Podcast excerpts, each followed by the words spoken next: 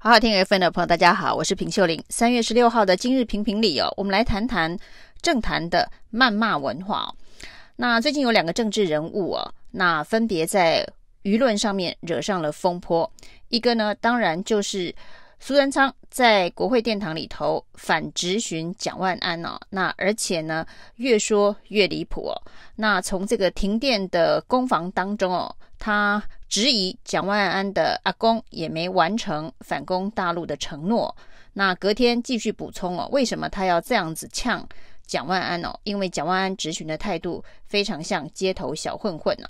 那今天呢，他再度的加码，因为立法院里头呢，在野党呢希望能够提案哦，要求行政首长到立法院来备询呢，不可以反质询哦。那这件事情让苏贞昌非常的生气啊。认为这件事情是针对他，那事实上的确哦，行政官员到立法院里头去哦，爱反直询、到处惹事的就只有苏贞昌哦，所以呢，这个提案当然是针对性非常强，就是针对他。那孙昌果然呢，就发挥了他律师诡辩的长才啊，他说呢，在这个法律啊，立委行使。职权行使法的相关的法律规定哦，还有宪法呢，说他到这个立法院来备询是宪法所规定的义务哦。那他在立法院里头，法律没有规定他不能反质询呢，所以呢，立委不能够做这样的提案哦。法律有规范的部分哦，叫做答询不可以超出质询的范围哦。这个法律的条文的确也是规范的。蛮奇妙的，什么叫做答询不可以超过质询的范围？然后苏贞昌还特别举例哦，他说呢，他这个反呛蒋万安的阿公也没有完成反攻大陆的承诺，这件事情哦，是因为蒋万安要求他承诺不停电呢。那同样同样都是承诺，所以他并没有超过质询的范围哦。他的回答是在质询的范围内。因为承诺这两个字哦，这个的确就是这个苏律师的诡辩啊。那这个诡辩在法律上也许站得住脚，但是在政治上啊，可是让大家看了笑话。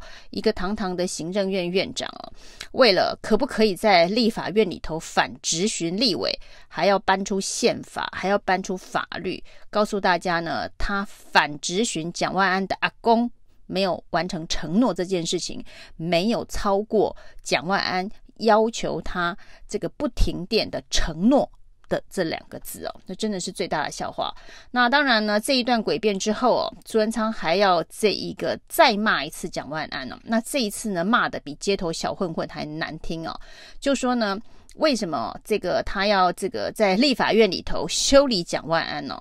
他说呢，猴子啊。不爬高的话，就不会被看到红屁股。他指的是哦，蒋万安呢想选台北市市长这件事情哦，就是猴子往上爬，就猴子爬上树哦，所以呢才会被看到红屁股，就是蒋万安非常的弱这样子的事情哦。那这当然。是一个非常非常莫名其妙的人身攻击哦，所以呢，国民党当然也有一些年轻的这个发言人就回呛哦。苏贞昌其实是在自己说自己哦，一个手指头指别人，四个手指头其实是在指自己哦。蔡英文跟苏贞昌现在才是爬到一个最高的权力高峰的位置哦，所以大家通通都看到了他们的红屁股。这个红屁股可能包括了这个三不五时就要来一个大停电哦。可能包括了这个要求台湾人民放弃食安把关的标准，吃来猪、吃核食等等哦，那各种民生议题、人民的民怨，这通通都是民进党执政的红屁股哦。那这当然是在政治上面的一个口水哦，但是苏贞昌真的是非常尴尬的是哦，他在跟蒋万安针对停电的承诺互呛的同时啊，全台湾各地不断的传来停电的讯息哦。那这个停电的讯息今天又再度的出现，新北的两千多户，高雄的两千多户，还惹得高雄市长陈其迈还跳出来震怒哦。那因为高雄这两千多户的停电的原因哦，居然是有鸟。那鸟造成了这个变电所的这个跳电呢？结果呢，经济部长王美花还跳出来说风凉话。他说：“对呀，台湾的乡下不只有鸟，还有蛇，还有猴子啊，都有可能会造成停电了。”那至于新北的停电呢，是施工挖断了电缆。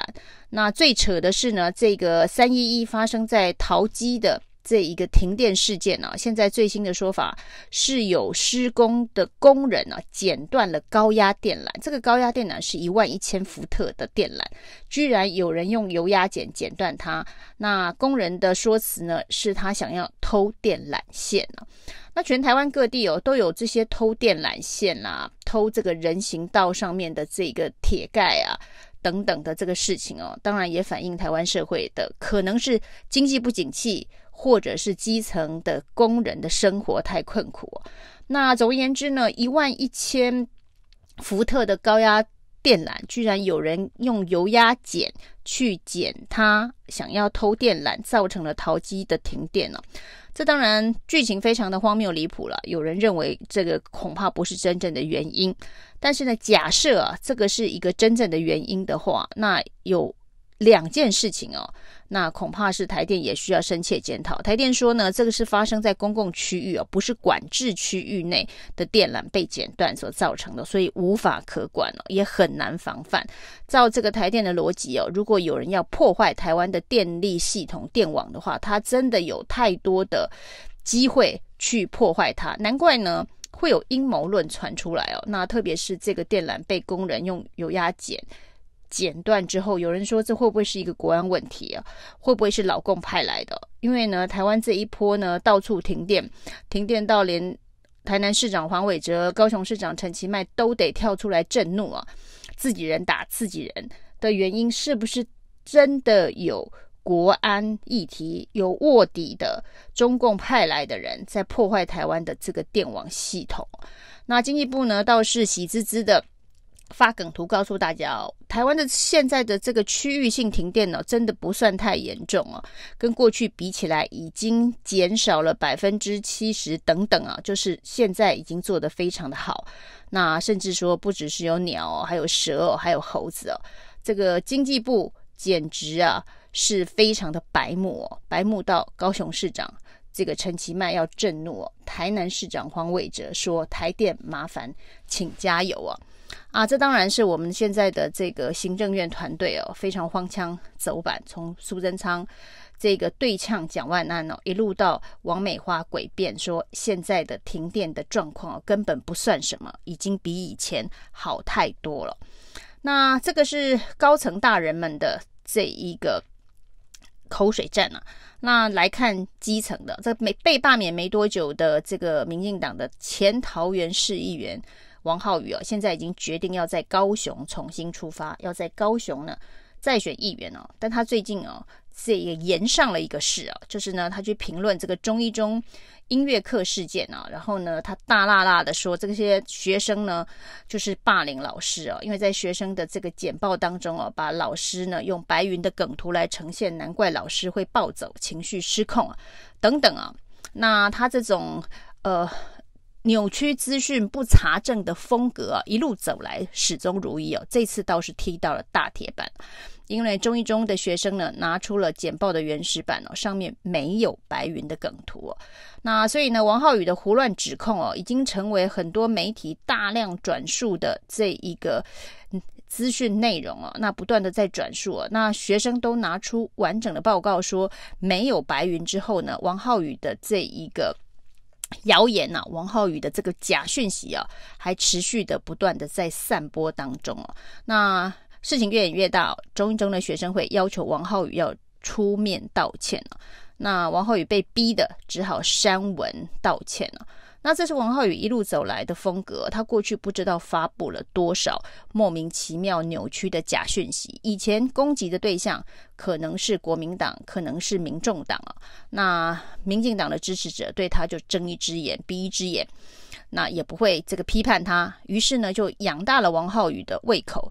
那这次呢，王浩宇呢这个踢到铁板的对象哦，可不是所谓的政坛对立的政敌哦，所以这一次呢，愿意跳出来支持他的绿营侧翼啊，真的是避之唯恐不及哦。因为这一次惹到的是学生哦，是高中生哦，高中生可不吃你那一套，硬凹到底啊。那就立场来做做这个切。分了，只要立场对了，事实是非都不重要，学生可不跟你玩这一套。于是呢，中一中的校友要用追杀两个字啊，或是这一个要求王浩宇正式的面对跟道歉，承认他的错误的力道，恐怕呢，跟这个在政坛里头啊，想要利用打击对手，然后呢，这个分化这个敌营的方式来操作是困难很多。王浩宇这次是踢到了大铁板。但是呢，从这件事情上面可以看哦，当你在这个资历很浅啊，小时候啊是王浩宇会胡说八道的政治人物哦，这个错误讯息也敢扭曲运用，你长大很有可能哦就会变成资深的政治人物，像行政院长苏贞昌这样哦，都已经这么资深了，这么位高权重了，还表现的跟一个王浩宇的风格。